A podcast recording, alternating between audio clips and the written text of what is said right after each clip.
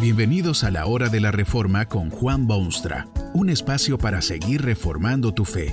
Este podcast es patrocinado por la casa editorial Poema Publicaciones, tu primera opción para libros centrados en el Evangelio, para cada rincón de la vida.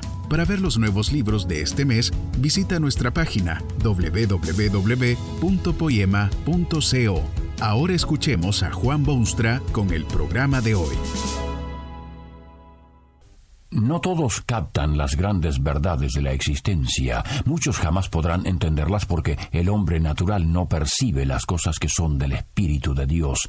En su palabra Dios ha revelado verdades de extraordinaria importancia, respuestas a las más candentes preguntas del corazón humano. Pero no todos captan estas verdades. Dios se ha dignado revelar, por ejemplo, el origen de la materia y del hombre. Pero estos hombres se buscan otras fuentes para determinar tales cosas.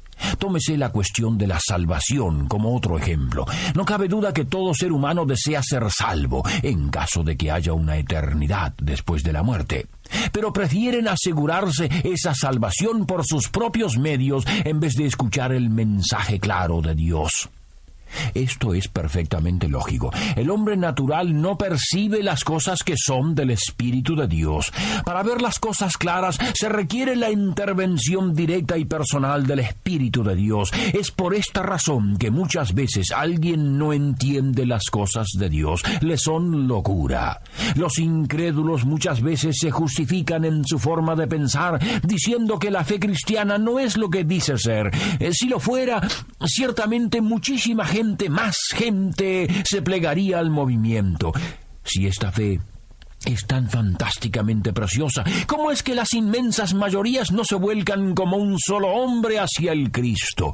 Si la fe bíblica es tan lógica y razonable, ¿cómo es que hay tantísima gente que no lo ve de esa manera? ¿Cómo es que las iglesias no están llenas de gente profesional y educada y ampliamente leída?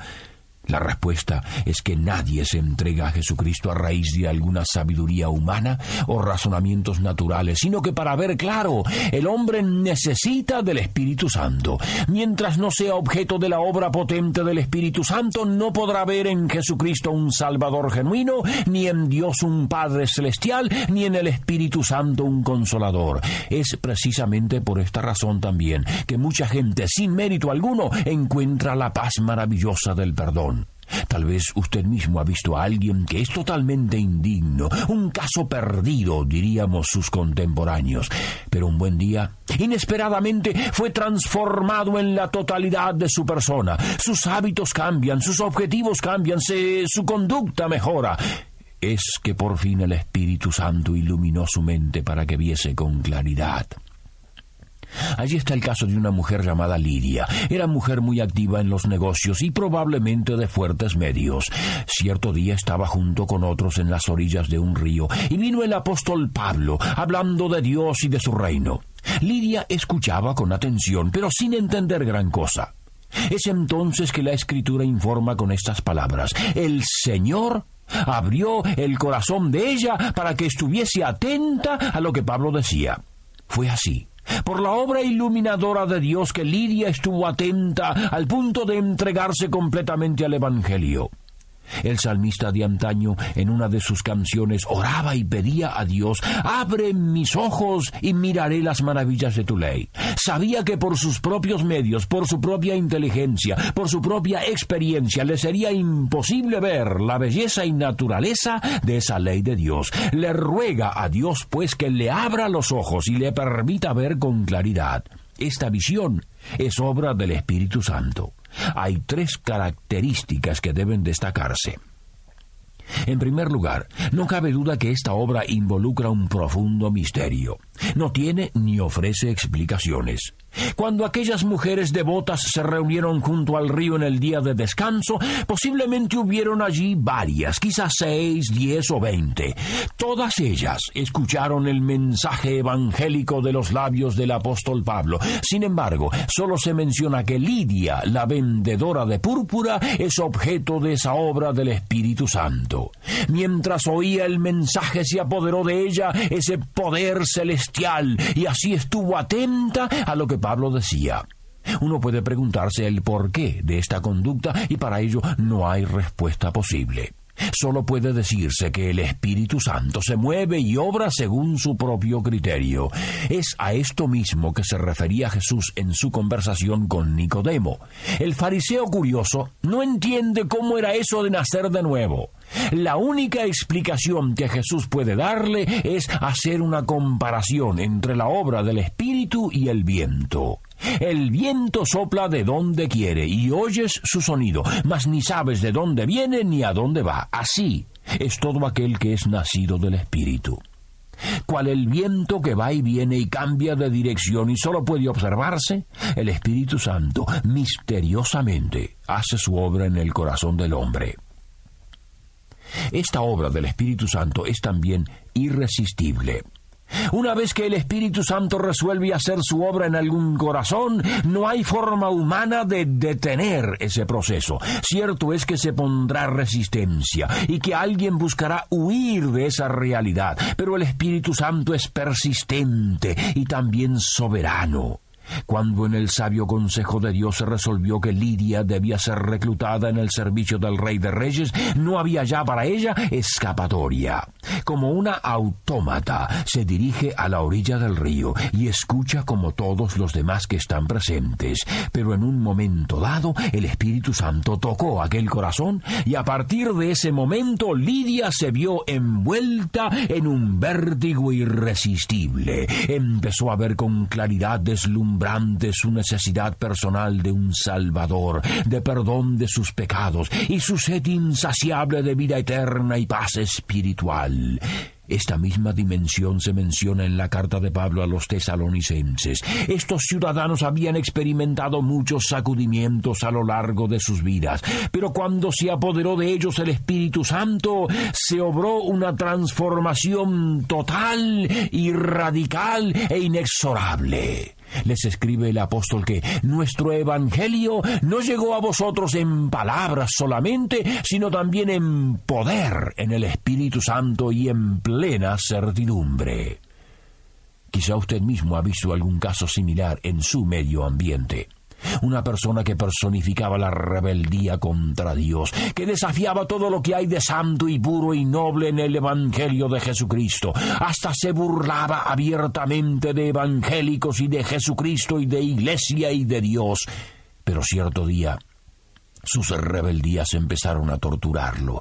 Trató de ahogar sus dudas y remordimiento. Quiso entretenerse con chucherías y bagatelas pero no podía conciliar el sueño. Su vida era un martirio. Tuvo que, se vio obligado prácticamente a ir a escuchar el Evangelio de Jesucristo. Fue allí que el Espíritu Santo le dio al fin esa visión. Vio por primera vez sus inmensos y horrendos pecados. Vio la eternidad como las fauces negras de una fiera devoradora. Y vio la gloria de Jesús que le extendía sus brazos de ternura y lo recibía en el reino de Dios. La obra del Espíritu Santo fue para él, como lo es para todo el mundo, irresistible. Pero quizá lo más importante de esta obra del Espíritu Santo es que ocurre en directa relación con la palabra de Dios.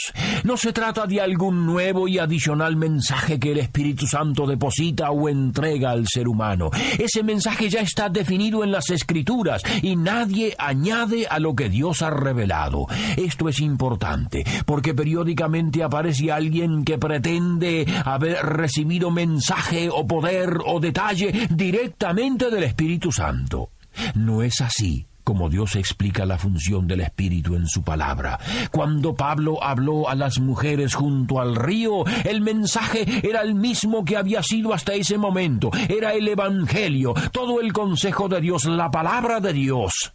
Además, ¿De qué valor podría ser una nueva revelación? Si el hombre no acepta ni se entrega a Jesucristo con la revelación que ya tiene, ¿por qué ha de hacerlo con alguna revelación adicional? Lo que se requiere no es una manifestación fantástica e impresionante de verdades divinas desconocidas, sino la capacidad de ver claramente lo que hasta ese momento permaneció en secreto o se vio como locura. Jesús mismo hizo referencia a esta verdad cuando prometió a sus discípulos que les enviaría el Espíritu Santo. Les dijo que sería Él quien los guiaría hacia toda la verdad. Les acentuó el hecho de que el Espíritu tomaría de lo suyo es decir, del Evangelio de Jesucristo, y que sería eso lo que daría a los creyentes. Jesús relató una parábola en la que había un hombre rico y descuidado y otro pobre pero justo. Este fue al cielo y el otro al infierno. En el infierno el hombre rico pidió ayuda. Estaba desesperado, por supuesto, pero no puede obtener ayuda. Tal cosa es imposible una vez que alguien está en el infierno. Fue entonces que pidió auxilio para sus parientes que todavía estaban en la tierra. Rogó que alguien fuese a decirles lo horrible que era el infierno y que buscasen salvación lo antes posible. Pero las autoridades del cielo se niegan a acceder al pedido y la razón es esta. Si no oyen a Moisés y a los profetas, tampoco se persuadirán aunque alguno se levante de los muertos. El mensaje de las Escrituras es la herramienta del Espíritu Santo. Dios ha publicado su Evangelio. Ahora está de parte del hombre responder a él. No necesita visiones especiales ni conocimientos extraordinarios. Lo que necesita es ver las cosas claras, las cosas que ya son. Que este mensaje nos ayude en el proceso de reforma continua según la palabra de Dios. Si quieres profundizar en la exposición bíblica, puedes buscar más recursos en www.poema.co. Allí encontrarás libros que te ayuden a entender la palabra de Dios y aplicarla a tu vida. Poema, el Evangelio para cada rincón de la vida. Nos vemos en el próximo episodio de La Hora de la Reforma con Juan Bonstra.